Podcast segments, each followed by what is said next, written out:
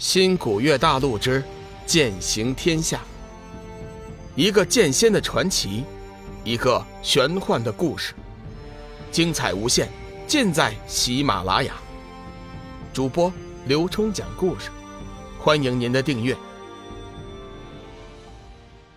第二百六十九集，再论接语。志远看了看龙宇，犹豫了一下。还是把他此行的目的告诉了龙宇。老大，你可曾听说过黑暗之主、黑暗之渊呢？龙宇心头一颤，想了一下，说道：“何止听过，我在弱水之边的时候，还和黑暗魔将、黑暗魔兵干了一架呢。怎么，你是从哪里知道他们的？老大，你觉得他们的力量如何呀？”志远并没有直接回答龙宇，而是问了另外一个问题。龙宇回忆了一下在弱水之边的大战，说道：“嗯，很强。我曾经和黑暗魔兵、黑暗魔将都动过手，其中黑暗魔兵的力量能和元婴期的修真媲美。至于那黑暗魔将，我看足足能与羽化阶的修真相比。最重要的是，他们的数量极为庞大。”龙宇一股脑的。将自己在弱水之边遭遇黑暗魔兵的情景给两人讲了一遍。听完后，志远说道：“老大，我看那黑暗魔将的力量，还不只是和羽化阶的修真界差不多。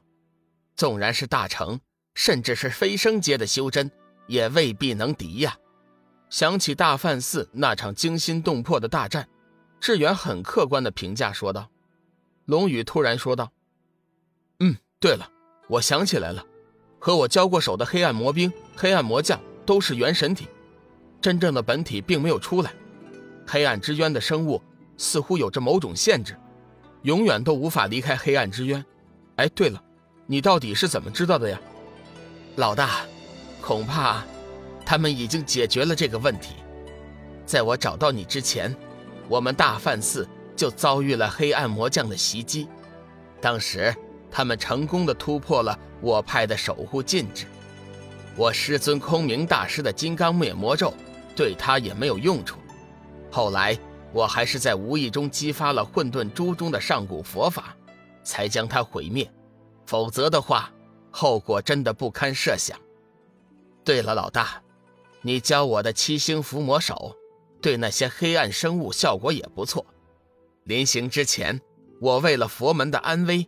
就擅自将七星伏魔手外传了出去，希望你不要生气呀。龙宇点了点头，没关系，我既然将那七星伏魔手传给你了，你自然有权交给别人。不过你所说的事情倒是挺严重的。如果说黑暗之渊的生物真的找到了本体，可以离开黑暗之渊了，天地之间就可能会有大劫难了。黄极真君。一直静静地听着两人的对话，但是总也摸不着头绪，急忙问道：“小雨，你们到底在说些什么呢？我怎么听不明白呀？你们所说的黑暗之渊，到底是怎么回事啊？”老大，我想你应该知道的详细一点，你能不能给我们稍微解说一下啊？事实上，志远也不清楚黑暗之渊到底是怎么回事。龙宇想了一下。说道：“我也是进入弱水之边后才听说的，听他们自己说，黑暗之渊似乎是被一个世人所遗弃的种族，他们的种族受到了上古真神的诅咒，永远无法离开那里，叫他们世代都生活在无尽的黑暗之中，而他们则一直想办法要离开那里，来到外面的世界，来发泄他们心中的不满。我知道的就是这些。”别的就不清楚了。黄极真君听完龙宇的解说后，脸色顿时大变，回想起先前黎洛和白袍仙人的行为，貌似也和这件事情有关系。看来三界真正的灾难确实是来临了。小雨，你说那黑暗之渊的出口在弱水河底？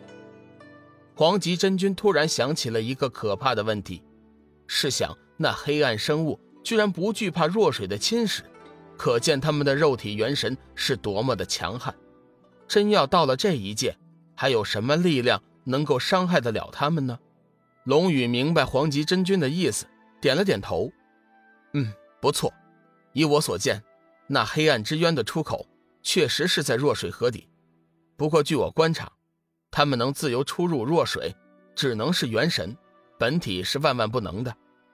普天之下，除了洪荒异兽，没有什么生物的肉体能抵抗弱水的侵蚀。我猜测，他们的本体一定有别的出路。还有志远先前所说的，那黑暗魔将敢一个人前去大梵寺挑衅，并不是偶然，也不是他们太过狂妄，而是如今以本体出来的黑暗魔将，就只有那一个。他前去大梵寺也是身负使命，却没有想到遇见了志远，死在了上古佛法之下。小雨，你说，黑暗之渊？并没有可能大规模的入侵我们的世界。嗯，不错，被遗弃的种族，上古真神的诅咒，他们绝对不可能大规模的从黑暗之渊出来。当然，这也许只是一个时间问题，时间能冲淡一切，或许也包括上古真神的诅咒。志远听了龙宇的话，眼中闪过一道异色，犹豫了一下，说道：“老大，有件事情。”我不知道该不该告诉你，你我兄弟之间还有什么不能说的呢？老大，我先前无意触动了混沌珠的上古佛法，打败了那黑暗魔将。上古佛影在离开的时候，曾经留下了一句接语，其中就说到了你。这些天来，上古佛影留下的那句接语，始终在志远的脑海中浮现。志远也不知道。那句话对龙宇来说是好还是坏？这才急着前来寻龙宇，打算将这件事情告诉他，看他有什么发现。龙宇的心头一紧，急忙问道：“什么结语？你说来听听。”志远想了一下，说道：“九星连珠，天下必乱；黑暗之渊，君临天下；七煞天魔，方显真圣。”黄极真君脸色一变，手指掐算了几下，失声道：“九星连珠，百年之内必有九星连珠，难道这灾难就在百年之内？”龙宇一言不发，冷静地思考着那几句话。虽然并没有提到龙宇的名字，但是却清楚地说到了七煞天魔。普天之下，除了自己，还有谁是七煞天魔？现如今，龙宇似乎也承认了自己魔身的身份。整句接语，其实单以字面意思论的话，似乎很简单，无非就是什么九星连珠的时候，黑暗之渊必将重现三界，那时候三界将陷入一场空前的巨大灾难中，而七煞天魔却是一个关键的所在。不过他到底会帮着灭世，还是会帮着拯救三界，这就不好说了。没有人知道。黄极真君微微抬头，突然问道：“小雨，如果这句接语中预言的灾难真的降临三界，你会怎么办？”黄极真君觉得，上古佛的接语中已经点明了龙宇就是那场灾难中的关键。至于是正还是反，现在谁也无法定下结论。本集已播讲完毕。感谢您的收听，长篇都市小说《农夫先田》已经上架，欢迎订阅。